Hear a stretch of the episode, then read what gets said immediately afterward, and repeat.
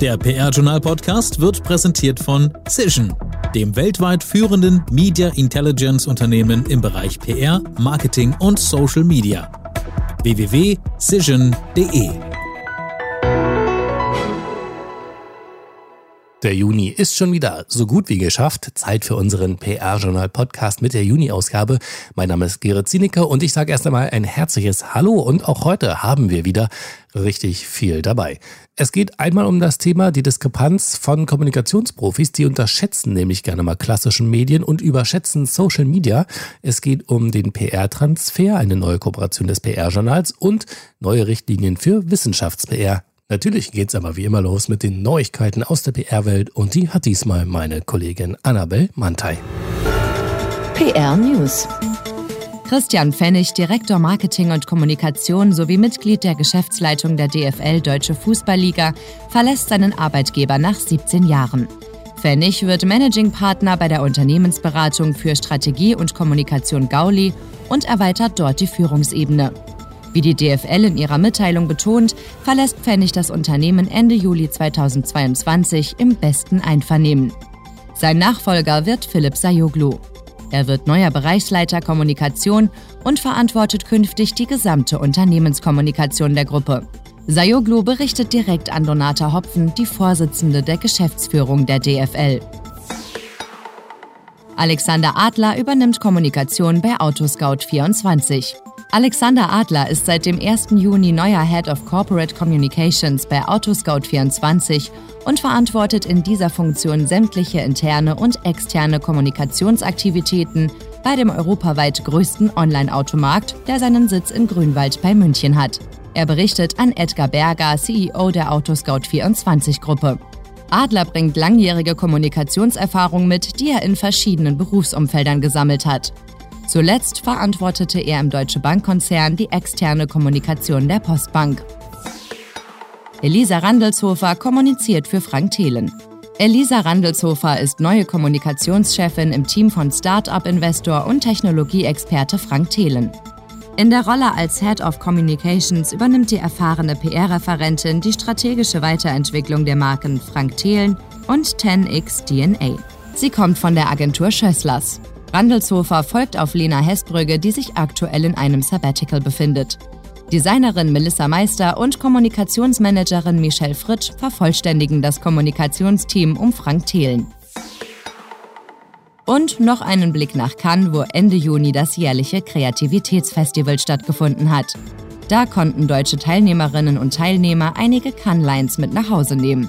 Katharina Kiriakou und Alexander Walter gewinnen Bronze beim Young Lions Wettbewerb. Katharina Kiriakou und Alexander Walter von der Hamburger Agentur Achtung haben in diesem Jahr am Young Lions Wettbewerb in der Kategorie PR teilgenommen und waren erfolgreich. Sie gewannen beim Nachwuchswettbewerb, der im Vorfeld des Kreativitätsfestivals virtuell ausgetragen wurde, einen Cannes Lion in Bronze. Ausgezeichnet wurde ihre Idee, dem weltweit verbreiteten Rassismus mit Röpsern entgegenzutreten. Was sich hier verkürzt etwas schräg anhört, wird im ausführlichen Interview gut verständlich. In ihrem Konzept, das die UNESCO in diesem Jahr beauftragt hat, geben sie dem Rülpsen eine Bedeutung, die das verrufene Aufstoßen zu einer guten Tat macht. Sie machen es zu einer natürlichen und international verständlichen Reaktion auf rassistische Hate Speech. Beim Festival selbst waren deutsche Agenturen in der PR-Kategorie ebenfalls erfolgreich. 13 Projekte schafften es auf die Shortlist und fünf davon gingen mit einem Cannes nach Hause. Zweimal gab es Gold, einmal Silber und zweimal Bronze. Auch in den übrigen Kategorien gab es zahlreiche Löwengewinner aus Deutschland. Insgesamt nahmen die Teilnehmerinnen und Teilnehmer aus Deutschland 46 Löwen mit nach Hause.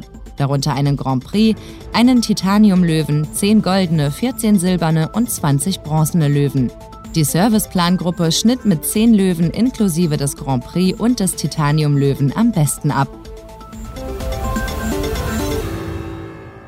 Und jetzt noch ein Hinweis in eigener Sache. Account Manager, Change Consultant, Client Service Director, Data Analyst. Gewichtig klingende Jobtitel machen sich gut auf Visitenkarten, doch was genau verbirgt sich dahinter?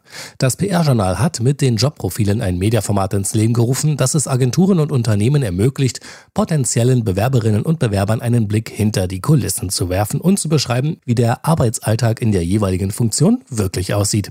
Über diese und weitere Employer-Branding-Möglichkeiten tauscht ihr euch am besten direkt mit unserer Fachfrau fürs Marketing aus. Paula Slomian erreicht ihr unter slomian.pr-journal.de. Und damit sind wir bei unserem Sprachoptimisten Murtaza Akbar. In dieser Folge beschäftigt er sich mit dem Selbstoptimierungs- und Persönlichkeitsentwicklungswahn unserer Tage. Sein Rat an uns alle? Hört selbst. Ich muss Ihnen und euch was gestehen.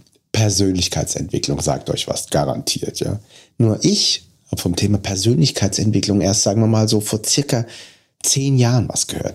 Vorher wusste ich gar nicht, dass es sowas gibt, ja. Zwischenzeitlich war ich wiederum und ich glaube, das passiert auch ganz vielen ganz fasziniert davon, wie wir uns so persönlich weiterentwickeln können.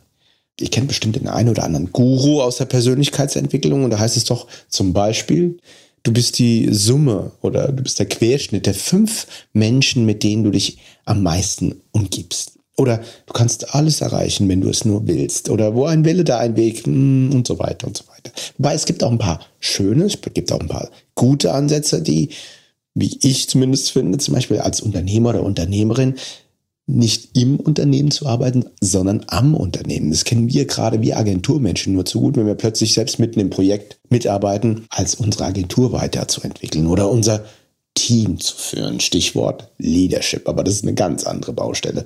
Zu diesem Buzzword an anderer Stelle mehr. Aber mittlerweile, und ich muss euch schon wieder und Ihnen auch was gestehen, Mittlerweile finde ich diese Selbstoptimierung mit dem Slogan, Achtung, ich will die beste Version von mir selbst sein. Ja, wie, was soll ich dazu sagen? Ich finde es zum Weglaufen. Am besten einfach mal LinkedIn aufmachen, sich die strahlenden Selbstoptimierungsposts anschauen und dann einfach weiter scrollen. Gibt ja auch andere schöne Posts. Hm, so ist ja nicht. Meine Empfehlung ist deshalb ganz einfach zu diesem ganzen Selbstoptimierungs- und Persönlichkeitsentwicklungswahn Sei einfach so, wie du bist. Ja, logisch, jede kann sich mal verbessern, aber schöner ist doch, zufrieden und glücklich zu sein mit dem, was du hast, als ständig nach was Neuem, nach was anderem zu streben. Meine Empfehlung, setz dich hin, genieße ein Getränk deiner Wahl, heiß, kalt oder auch lauwarm, und lass die anderen sich ständig weiter optimieren. Glaub mir, die sind damit auch sehr oft nicht wirklich glücklich. Genieße dein Leben und mach es dir schön. Gute Zeit euch allen. Das war Raus mit der Sprache. Wortwahl, Werte, Wirkung. Mit Motasa Akbar, Keynote Speaker und Geschäftsführer von Wortwahl. Agentur für Unternehmens- und Online-Kommunikation. Jeden Monat neu. Im PR-Journal Podcast und als Kolumne der Sprachoptimist auf prjournal.de.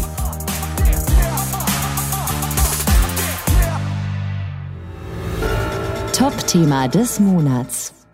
Und damit kommen wir schon zu den Top-Themen des Monats. Ich spreche mit dem Chefredakteur des PR-Journals Thomas Dillmann über die Themen. Ähm, es gibt eine interessante Studie, die darauf hinweist, dass viele Kommunikationsprofis doch ein wenig in ihrer eigenen Bubble leben. Zweitens geht es bei uns um eine neue Kooperation des PR-Journals, die die Leserinnen und Leser schneller als bisher an Forschungsergebnisse führt, die für Praktiker im Kommunikationsberuf von Nutzen sind. Und drittens geht es auch um eine neue Richtlinie für Wissenschafts-PR, die der Deutsche Rat für Public Relations jetzt vorgestellt hat. Ich freue mich drauf, viele spannende Themen und sage als erstes aber einmal Hallo Thomas. Hallo Gerrit, grüß dich. Beginnen wir mit der Studie. Worum geht es genau? Warum ist die aus deiner Sicht so interessant? Der TV-Vermarkter Goldbach Media hat zusammen mit der Interessengemeinschaft Elektronische Medien 657 schweizerische Marketing- und Mediaprofis online befragt. Und diese sogenannten Ad-People, wie sie der Kürze halber in der Studie genannt werden, die gaben also einerseits Auskunft über ihre eigene Mediennutzung und andererseits über das Bild, was sie von der Mediennutzung der Gesamtbevölkerung haben.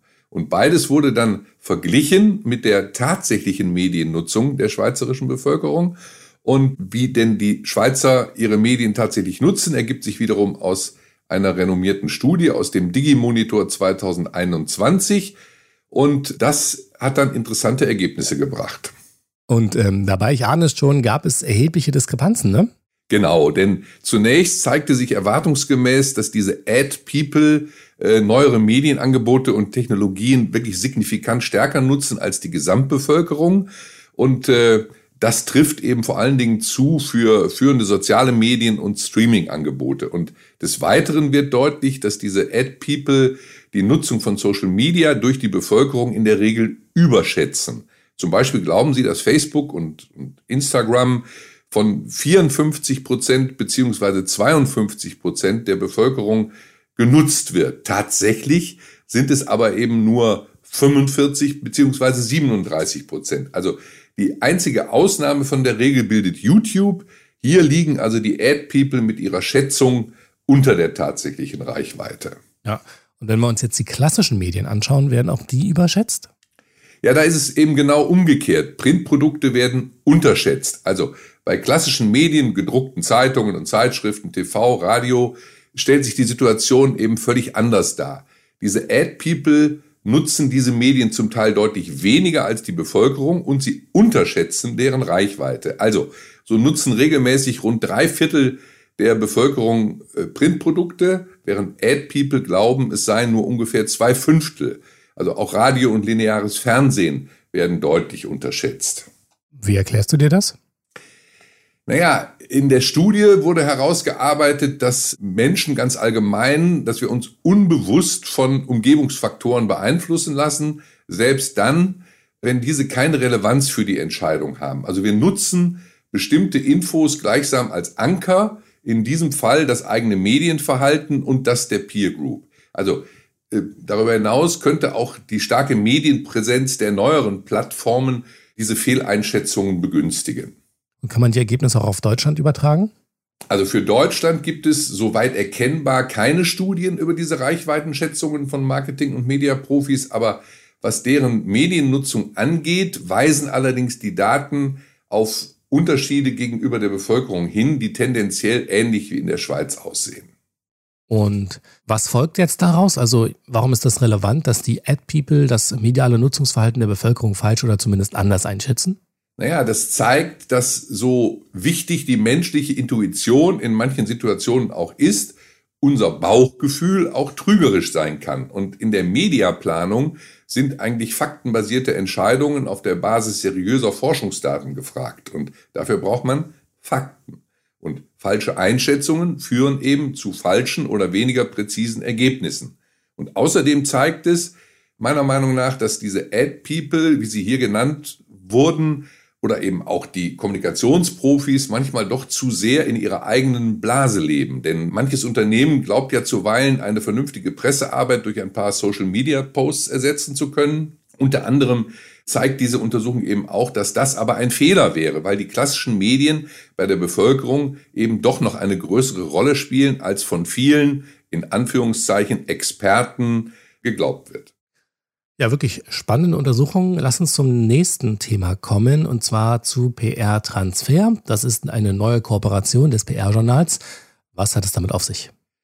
PR-Transfer ist, wie ich finde, eine richtig schöne Sache, eine, eine gute Initiative. Und, und eigentlich ist sie auch nicht neu, sondern im Grunde in der Kooperation mit uns ist das nur wiederbelebt worden. Seit, schon seit 2015 gibt es an der Universität Hohenheim in jedem Semester ein Team von Masterstudierenden des Studiengangs Kommunikationsmanagement und Analyse, die eben daran arbeiten, relevante Forschungsergebnisse für die Praxis zugänglich zu machen. Also seit 2015 übernimmt jedes Jahr eine neue Gruppe von Studierenden diesen Blog, den die schreiben, PR Transfer. Und äh, bereits vor einigen Jahren hatten wir schon einmal eine Kooperation mit denen und äh, haben die auch unterstützt. Und was machen die genau? Die PR- und Werbeforschung liefert regelmäßig praxisrelevante Erkenntnisse. Oft sind sie komplex, umfangreich und PR-Transfer hat sich jetzt vorgenommen unter dem Motto Forschung im Klartext relevante Forschungsergebnisse aus den Themen PR, Marketing, Social Media, interne Kommunikation für Praktiker und Studierende zugänglich und verständlich zu machen. Sprich, diese Gruppe von Masterstudierenden arbeitet aktuelle Studien auf. Sie schreiben darüber Blogbeiträge, arbeiten die wesentlichen Ergebnisse solcher Studienarbeiten und Dissertationen heraus, komprimieren das Ganze, also in der, in der Kurzfassung ihres Blogs Forschung im Klartext. Klingt sehr spannend und ist sicher auch sinnvoll und gefragt, oder? Ja, sinnvoll sicher, aber daran, äh, wie gefragt das ist, wirken wir eben mit. Denn wir helfen PR-Transfer dabei, deren Arbeit und Angebot bekannter zu machen. Konkret, wir wollen mindestens alle zwei Wochen einen solchen Blogbeitrag bei uns exklusiv bringen und eben auf PR-Transfer verlinken. Und damit profitiert diese Gruppe und damit profitiert PR-Transfer von unserer Reichweite. Und wir bieten aber äh, relevanten Content für unsere Leserinnen und Leser über aktuelle Studienergebnisse. Und das macht richtig Spaß. Die jungen Leute hängen sich da richtig rein und das ist äh, wirklich ja eine gute Zusammenarbeit, eine gute Sache. Ja, das kann ich mir vorstellen. Und wer sich dafür interessiert, findet PR-Transfer im PR-Journal auf der Website in der Rubrik Studien. Und damit sind wir auch schon bei Thema Nummer drei und wir bleiben im Bereich Wissenschaft. Der Deutsche Rat für Public Relations hat nach gut anderthalbjähriger Vorbereitung eine neue Richtlinie für Wissenschafts-PR veröffentlicht. Warum ist das für die PR-Branche so wichtig? Ganz banal, weil die Kommunikation von Ergebnissen aus der Wissenschaft durch die Corona-Krise plötzlich überall wichtig war. Aber wir alle haben es ja in Erinnerung, die Kommunikation, die Veröffentlichung von neuen Studienergebnissen war längst nicht immer stimmig, nicht immer klar. Es gab also auch Institutionen und Wissenschaftler, die auf eine Weise kommuniziert haben, wo die Transparenz, die Absenderkennung, möglicherweise auch eine spätere Korrektur wirklich haben zu wünschen übrig gelassen. Ja, und der Deutsche Rat für Public Relations hat das dann in die Hand genommen und jetzt ein neues Regelwerk geschaffen. Ja, verkürzt betrachtet ist das so, aber es gab natürlich auch vorher schon ein Regelwerk. Es gibt ja verschiedene Institutionen und Kreise, die sich auch vorher schon mit PR für die Wissenschaft beschäftigt haben. Aber als der DRPR dann mit dem Fall der Heinsberg-Protokolle konfrontiert war, hat er eben festgestellt, dass beim Regelwerk nachgeschärft werden muss. Und dann äh, haben die im Januar 2021 eine eine Diskussions, einen Diskussions- und Abstimmungsprozess angestoßen, der nun eben nach anderthalb Jahren zum Ergebnis der neuen Richtlinie geführt hat. Und was ist daran neu? Worauf wird jetzt Wert gelegt? Also großen Wert legt die Richtlinie auf eine bessere Verständlichkeit dessen, was kommuniziert wird. Also auch Faktentreue und erhöhte Transparenz sind als ethische Anforderungen nochmal klar herausgearbeitet worden. Und kurzum, mit dieser neuen Richtlinie für Wissenschafts-PR gibt der Deutsche Rat für Public Relations allen Personen, die Wissenschaft öffentlich kommunizieren, also egal ob in Forschungseinrichtungen, ob in Universitäten, ob in Unternehmen oder Agenturen, eben einen verbindlichen Leitfaden an die Hand. Ja, und was sagen die Praktiker dazu? Ja, auf diese Frage war ich vorbereitet und habe also bei der Vorstellung der Richtlinie die Gelegenheit gehabt, mit Elisabeth Hoffmann zu sprechen. Elisabeth Hoffmann ist äh, Chief Communication Officer an der Universität Köln und äh, eine klare Befürworterin der Richtlinie. Und sie hat mir einige Fragen dazu beantwortet. Frau Hoffmann, warum haben Sie aktiv daran mitgearbeitet und warum ist Ihnen diese Richtlinie so wichtig geworden? Um das ganz kurz zu machen, weil die Wissenschafts-PR und Wissenschaftskommunikation besser werden, wenn man Leitlinien beziehungsweise hier jetzt Richtlinien konform arbeitet. Sie wird nämlich nachhaltiger wir müssen unserer Verantwortung gerade im Wissenschaftsbereich insbesondere nachkommen, indem wir die Kommunikation besonders gut reflektieren, indem wir Folgeabschätzungen betreiben und indem wir einfach keinen Quatsch erzählen, nicht übertreiben, gerade für den Wissenschaftsbereich, nicht werblich werden, denn dafür wird die Wissenschaft, zumindest solange sie öffentlich ist, nicht bezahlt.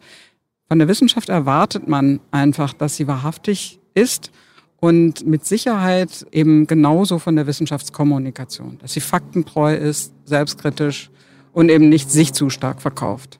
Sind das nicht eigentlich Selbstverständlichkeiten, die schon früher hätten eingehalten werden müssen? Ja, das sind Selbstverständlichkeiten und die werden auch immer weiter eingehalten. Das ist richtig. Nur das Wissenschaftssystem steht unter großem Wettbewerbsdruck und die Wissenschaftskommunikation hypt. Es gibt immer mehr Kolleginnen und Kollegen, die auf Stellen oder nebenberuflich Wissenschafts-PR betreiben. Es gibt immer mehr Wissenschaftlerinnen, die rausgehen an die Öffentlichkeit. Und diese Melange aus Wettbewerbsdruck und Klondike-Stimmung, die führt schon manchmal dazu, dass es äh, auch schwarze Schafe gibt oder Unsicherheiten einfach, was soll ich, was darf ich, was erwartet mein Geldgeber von mir, was ich da äh, sozusagen tue. Ich werbe doch nur für die Wissenschaft und so weiter und so fort und wir sind ja so wichtig und so relevant. Da passiert schon mal der eine oder andere Unfall und ich bin natürlich sehr daran interessiert, diese Unfälle im Vorfeld schon ähm, auszuräumen. Und da leistet der PR-Rat eine ausgezeichnete Arbeit. Weil die wissenschaftliche PR-Arbeit künftig auch besser sanktionierbar ist? Naja, sanktionierbar insofern, als der PR-Rat eine hohe Öffentlichkeit auch eben für äh, Fehlkommunikationen erzielen kann und dann schon auch Aufmerksamkeit auf die Fälle ähm, gelenkt wird, die auch schief gehen und eben auch warum das schief geht. Also ich denke schon, dass da eine deutliche Wirkung von ausgehen wird. Weil das Instrumentarium der Prüfung klarer geworden ist. Ja, das ist sehr klar und sehr transparent und wunderbar auch über alle Formate der PR und Kommunikation anwendbar. Genau, und, äh, und eben auch sehr sichtbar. Das heißt eben auch, wer ähm, vielleicht nicht jetzt direkt sich damit auseinandersetzt, wird über diese einzelnen Fälle stolpern und dann sagen, ja, ich hatte schon immer ein schlechtes Gefühl bei diesem Fall oder oh, da habe ich vielleicht selber noch was nachzuholen. Also ich glaube insgesamt, dass die Arbeit, die wir machen, die Selbstreflexivität äh, stärkt und damit auch die Professionalität. Ja, da kann ich jetzt eigentlich nichts mehr hinzufügen. Vielen Dank, Thomas, für deine Erläuterungen zu den Themen des Monats Juni. Sehr gerne. Auf ein Wort mit. Und an dieser Stelle kommt ja jetzt immer ein etwas längerer Auszug aus unserem Interview des Monats. Das hören wir ja normalerweise immer in seiner vollständigen Länge immer montags nach unserem PR-Journal-Podcast. Diesmal ist auch wieder ein sehr interessanter Gesprächspartner dabei, und zwar Philipp Schindera von der Deutschen Telekom. Das vollständige Interview, was wirklich sehr interessant ist, das hört ihr am kommenden Montag, und zwar am 4. Juli. Unbedingt reinhören. Und einen kleinen Ausschnitt aus dem Interview, den hören wir jetzt. Das Dauerthema während Ihrer Zeit bei der Telekom ist ja dann offensichtlich die, die fortwährende Veränderung oder auch Transformation, wie Sie das nennen. Ich glaube, ihr Jobprofil mussten sie im Fünfjahresrhythmus anpassen oder ich weiß nicht, ob, die, ob dieser Rhythmus nicht zu lang ist, äh, wie auch immer, aber Pressesprecher, externe Kommunikation, interne Kommunikation, Zusammenführung beider Disziplinen, Social Media Manager, Newsroom Manager. Wie kriegt man das hin? Wie ist man so transformationsfähig? Äh, wie viel muss man dabei auch vielleicht leiden, um auch vielleicht selber mit technischen Entwicklungen mitzukommen?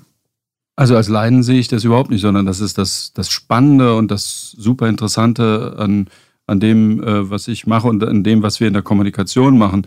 Ich habe mit Faxgeräten angefangen. Heute betreiben wir so Größenordnung nasser Daumen 20 eigene Kanäle, intern und extern, die verschiedenen Social-Media-Kanäle. Äh, wir haben äh, Blogs, wir haben äh, Webseiten, wir haben Podcasts.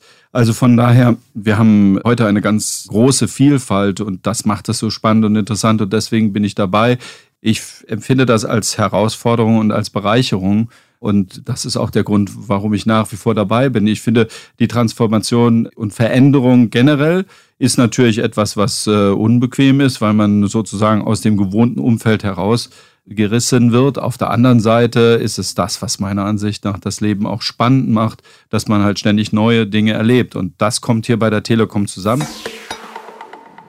Und wer jetzt nicht mehr bis Montag warten möchte, der kann auch schon jetzt auf die Seite des PR-Journals gehen und dort einen ersten Auszug des Interviews lesen.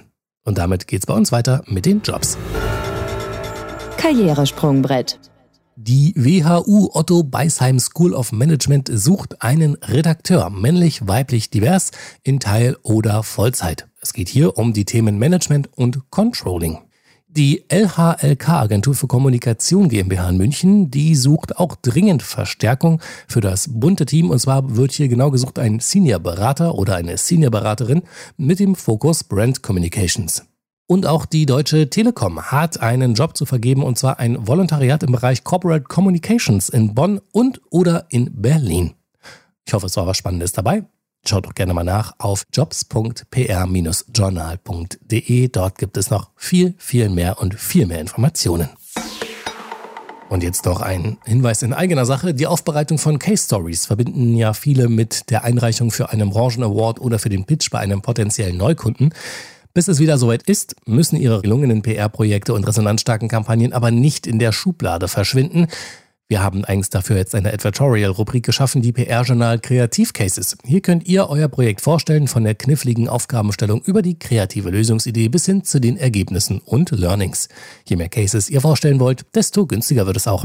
Einzelheiten verrät wie immer Paula Slomian unter slomian.pr-journal.de. Und damit sind wir auch schon am Ende. Wie gesagt, nicht verpassen, 4. Juli, das Interview mit Philipp Schindera von der Deutschen Telekom. Sehr interessant, kann ich nur empfehlen. Und wir hören uns hier an dieser Stelle auch wieder am 28. Juli mit der neuen Ausgabe des PR-Journal Podcasts. Bis dahin, bleibt gesund. Der PR-Journal Podcast wurde präsentiert von Cision, dem weltweit führenden Media Intelligence Unternehmen im Bereich PR, Marketing und Social Media. www.cision.de